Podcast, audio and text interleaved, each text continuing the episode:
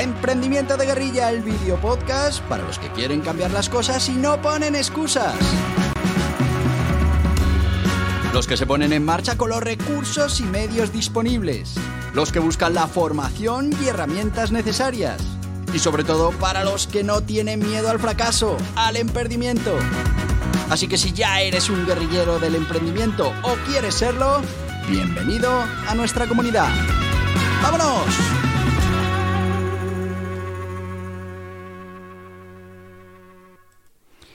Muy buenas, guerrilleros del emprendimiento.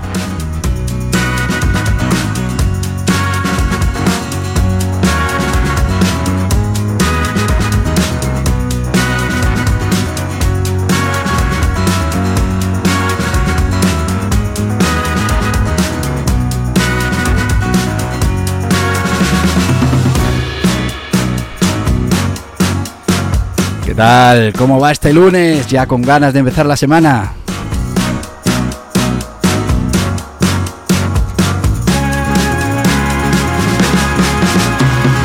No me digas que ya les ha dado tiempo a jorobarte la semana. No te dejes.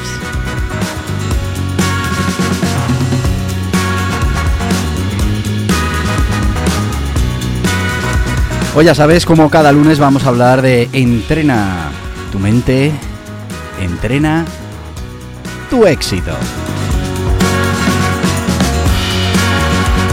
Y para entrenar la mente, entrenar el éxito, tenemos un método, las ocho disciplinas del dragón. Una de esas disciplinas es la gestión de tu patrimonio más importante. Sí, sí, sí, lo que oyes. El patrimonio más importante que tienes y tendrás. El tiempo.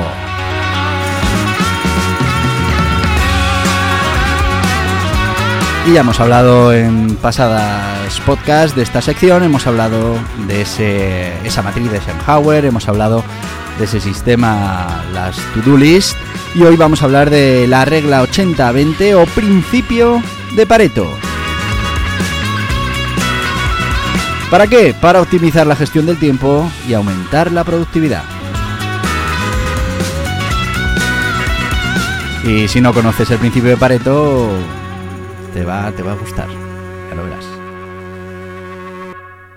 Y es que este es un principio que llama mucho la atención cuando lo descubres por primera vez y muchas veces, o por lo menos a mí me pasó, mm, te das cuenta que era algo que tenías en la cabeza siempre, pero nadie lo había puesto por escrito. Cuando por primera vez eh, eh, descubres este principio, que ya tiene mucho tiempo, pero cada uno lo descubre cuando lo descubre, pues te das cuenta que efectivamente por alguna especie de regla del universo, esto suele pasar. No, no, no hay que centrarse en el 80-20 exacto, pero sí en ese tipo de proporción. Y esto pasa en absolutamente cualquier cosa que tú quieras eh, medir. La mayoría de las veces tenemos el principio de Pareto que nos va, que nos va a ayudar.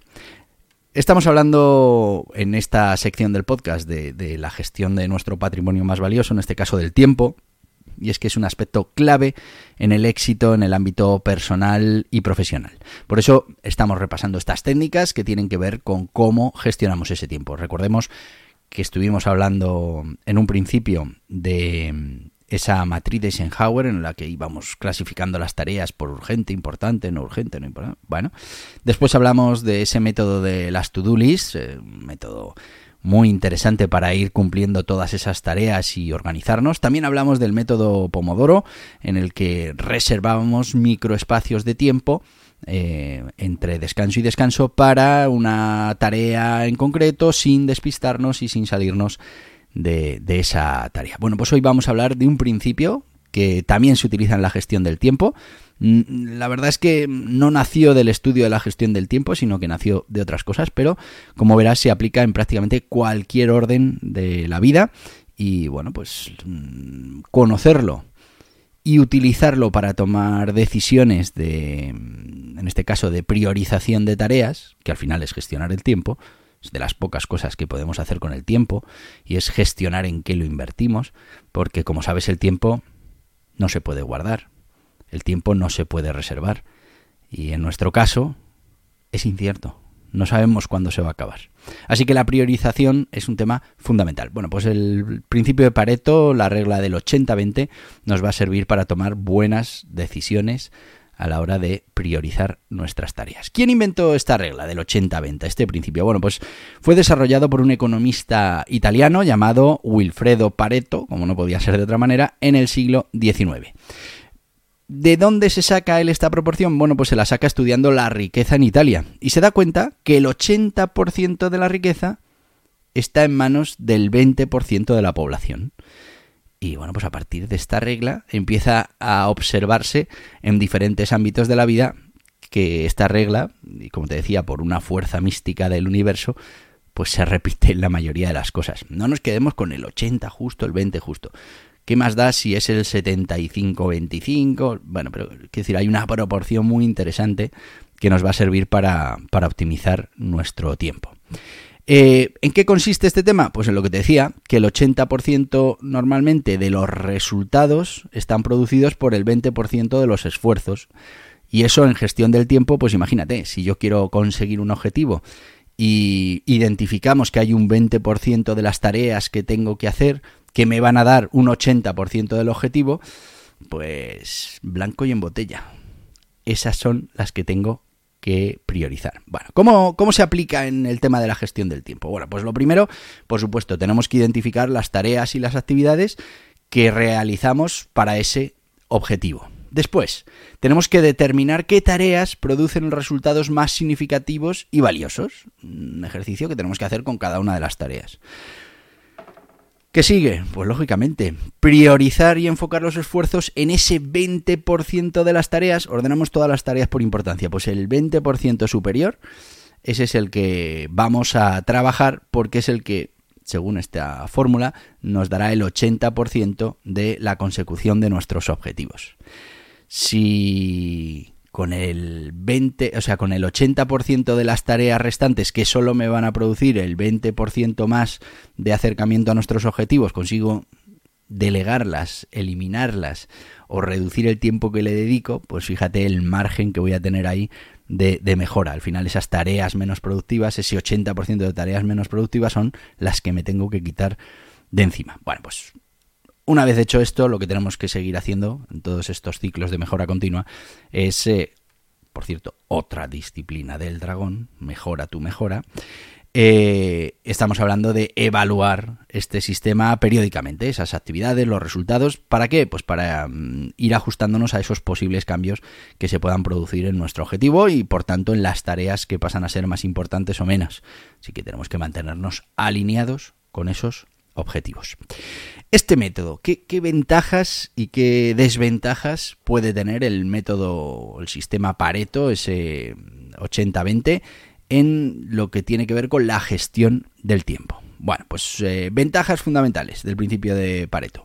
Nos va a ayudar a identificar y a enfocarnos en tareas más importantes y productivas aunque mm, este eh, método, ya os digo, el 80-20 no se dé exactamente, lo que sí vamos a ver es que unas poquitas tareas eh, producen muchos más eh, resultados que el resto de las tareas. Bueno, pues en esas nos tenemos que enfocar. También nos va a permitir eh, asignaciones más eficientes del tiempo y de los recursos, claro, porque hemos identificado cuáles influyen más en la consecución de nuestros objetivos. Nos va a permitir tomar decisiones y priorizar tareas mm, desde un dato real, desde la experiencia, desde el conocimiento que tenemos en cuanto eh, va a influir cada una de esas tareas en la consecución de nuestros objetivos. Y por supuesto, como no podía ser de otra manera, porque es una buena gestión del tiempo, nos va a producir pues una mejora en la productividad y en la eficiencia de todo eso que estamos haciendo. Pero como todo en la vida, pues también tiene alguna que otra desventaja. La primera he hecho mucho hincapié durante todo el comienzo de, de este podcast. A ver, la relación 80-20 no, no es una cosa que se vaya a cumplir exactamente y no tenemos que ser pejigueros en ese tema. Decir, no, mira, es que aquí justo es el 79-21. Eso da exactamente igual. Lo que interesa es que se suele dar esta proporción, y es esa, que el 20% de las tareas generan el 80% del objetivo. Que luego hay un 80% de tareas restantes que nos van a llevar hasta el 100, pero que son mm, pues muchas más tareas y consiguen menos. Pues primero hay que centrarse en las que nos van a llevar hasta el 80%. Eh, y por último, mm, a ver, aquí el problema es que como tenemos que evaluar qué tareas son las que nos acercan al objetivo y cuáles no, pues podemos cometer un error en esa estimación y al final pues podemos sobreestimar la importancia de una tarea o subestimar otras que también puedan ser relevantes o principales. Así que aquí para este método lo que tenemos que entrenar muy bien es esa capacidad de saber qué tarea es la que produce eh, ese avance en el objetivo. Que muchas veces es complicado porque, como todo en la vida, mm, las cosas no suelen ser productos de una única causa. Nos han enseñado eso de la causa-efecto, pero realmente es para simplificar el tema. Lo hemos hablado muchísimas veces en este podcast. No hablamos de causa-efecto, más bien hablamos de probabilidades y, claro, cuando uno cambia de causa-efecto a probabilidades de que algo pase, pues eh, cambia un poco la historia. Por un lado, eh, siempre vamos a poder hacer algo para que esas eh, probabilidades aumenten.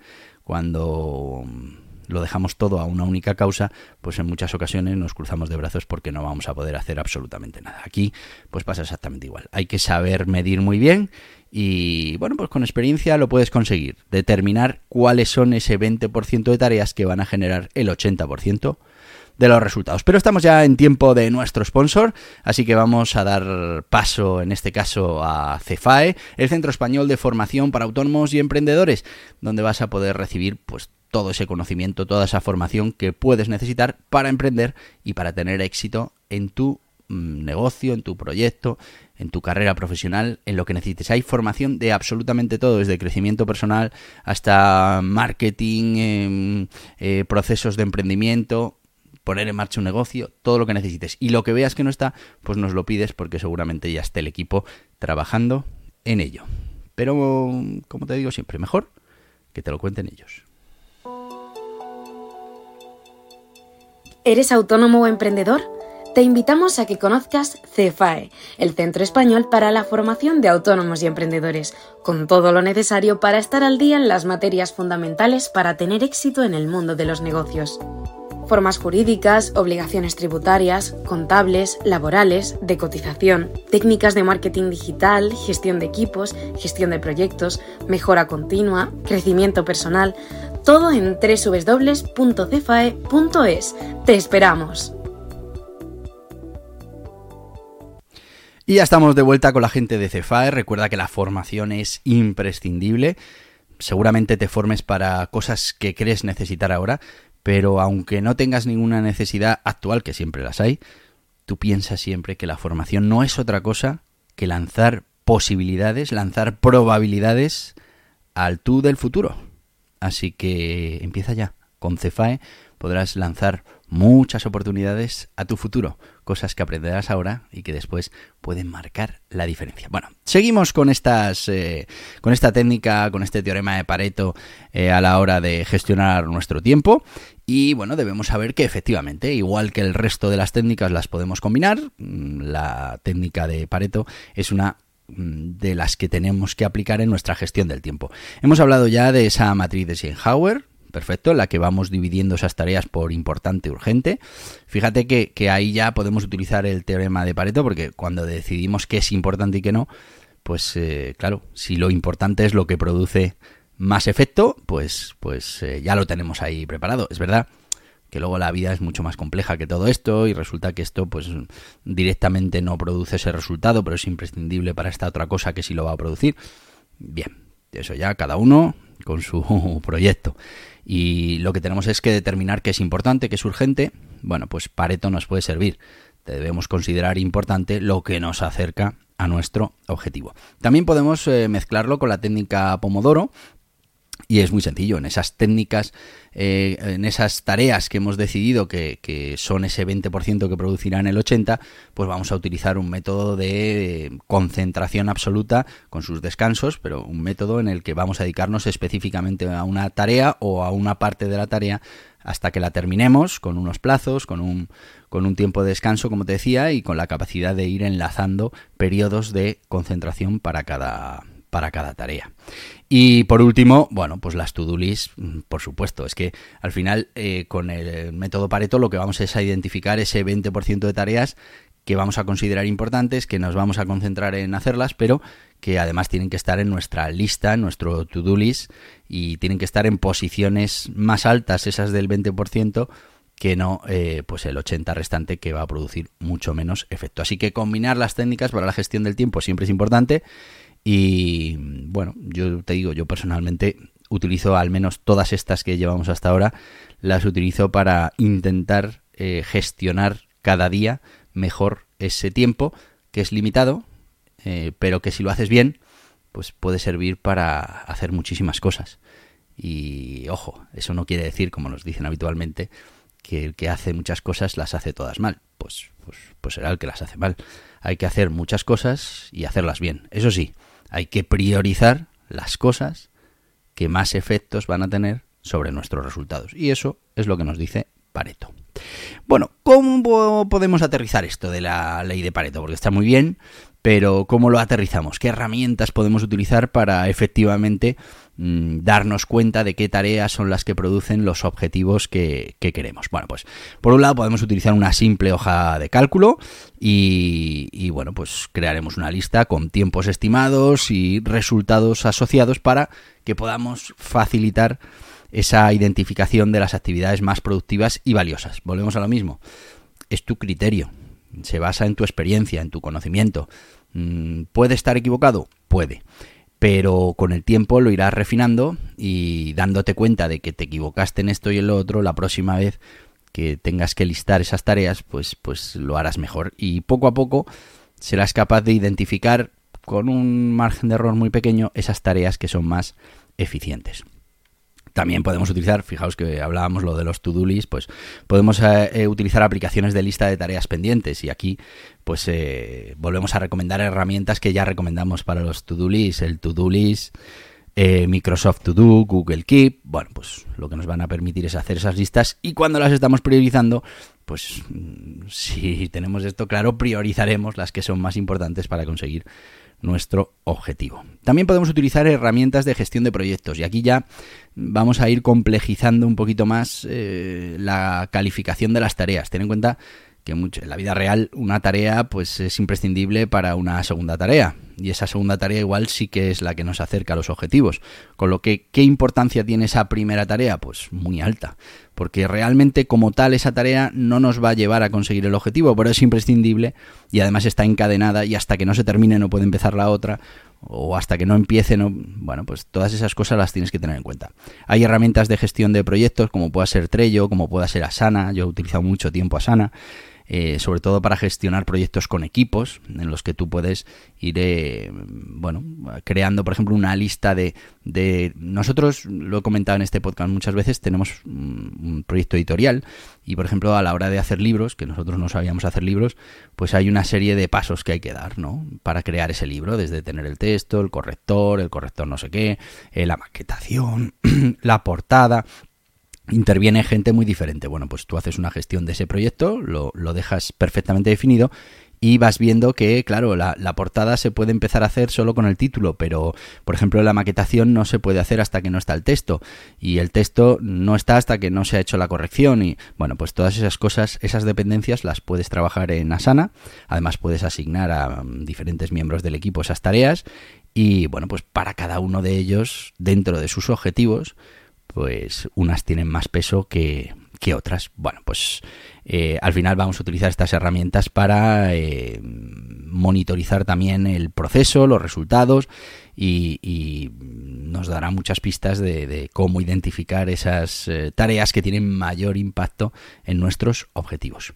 También podemos utilizar aplicaciones de seguimiento del tiempo como Rescue Time, Toggle y Clockify con que bueno, son algunas eh, aplicaciones que permiten registrar y analizar el tiempo que tardamos en hacer eh, algunas tareas. Esto cuando vayas a hacer tareas mm, repetidas mm, está muy bien porque saber cuánto tiempo se tarda en hacer una tarea te permite planificar muy bien los tiempos que tienes que dedicar en el futuro, ¿no? Y, te va a ayudar a, ir cogiéndole mm, esa... Eh, esa puntería, ¿no? Decir, mira, hacer este contrato o revisar este contrato me lleva 10 minutos. Y son 10 minutos de verdad porque has revisado muchos contratos. Y, y bueno, pues sabes que está entre 10 y 15, dependiendo de... Bueno. Y luego, por último, tenemos los software de análisis de datos eh, con programas como Tableau o Power BI que pueden utilizarse pues, para analizar, visualizar datos relacionados con las actividades y los resultados. Nos van a permitir identificar patrones y tendencias que, que bueno, que tienen alto impacto en, nuestros, en nuestro proyecto y así, bueno, pues vamos a facilitar esa aplicación del principio de Pareto. Y me quedo sin tiempo, tenía por aquí unas curiosidades, eh, también, eh, bueno, pues eh, grandes empresarios que, que, utilizan este tema, pero lo vamos a dejar aquí porque nos hemos ido de tiempo y el tiempo es muy importante. me quedan minutos para meterme en el siguiente pomodoro, así que mm, vamos a ir terminando, que uno también tiene que hacer su descanso del pomodoro. Así que te voy a decir lo que te digo todos los días y no por eso es menos importante. Hasta mañana, guerrilleros del emprendimiento. Y hasta aquí el podcast Emprendimiento de Guerrilla con este que les habla Borja Pascual. Mañana un nuevo capítulo, pero antes pedirte que te suscribas a este podcast en cualquiera de las plataformas YouTube, Evox, Anchor, Spotify, Apple Podcasts, Google Podcasts, Amazon Music. Y recuerda, si te ha gustado el contenido de hoy, dale un me gusta, compártelo y hasta mañana, guerrilleros.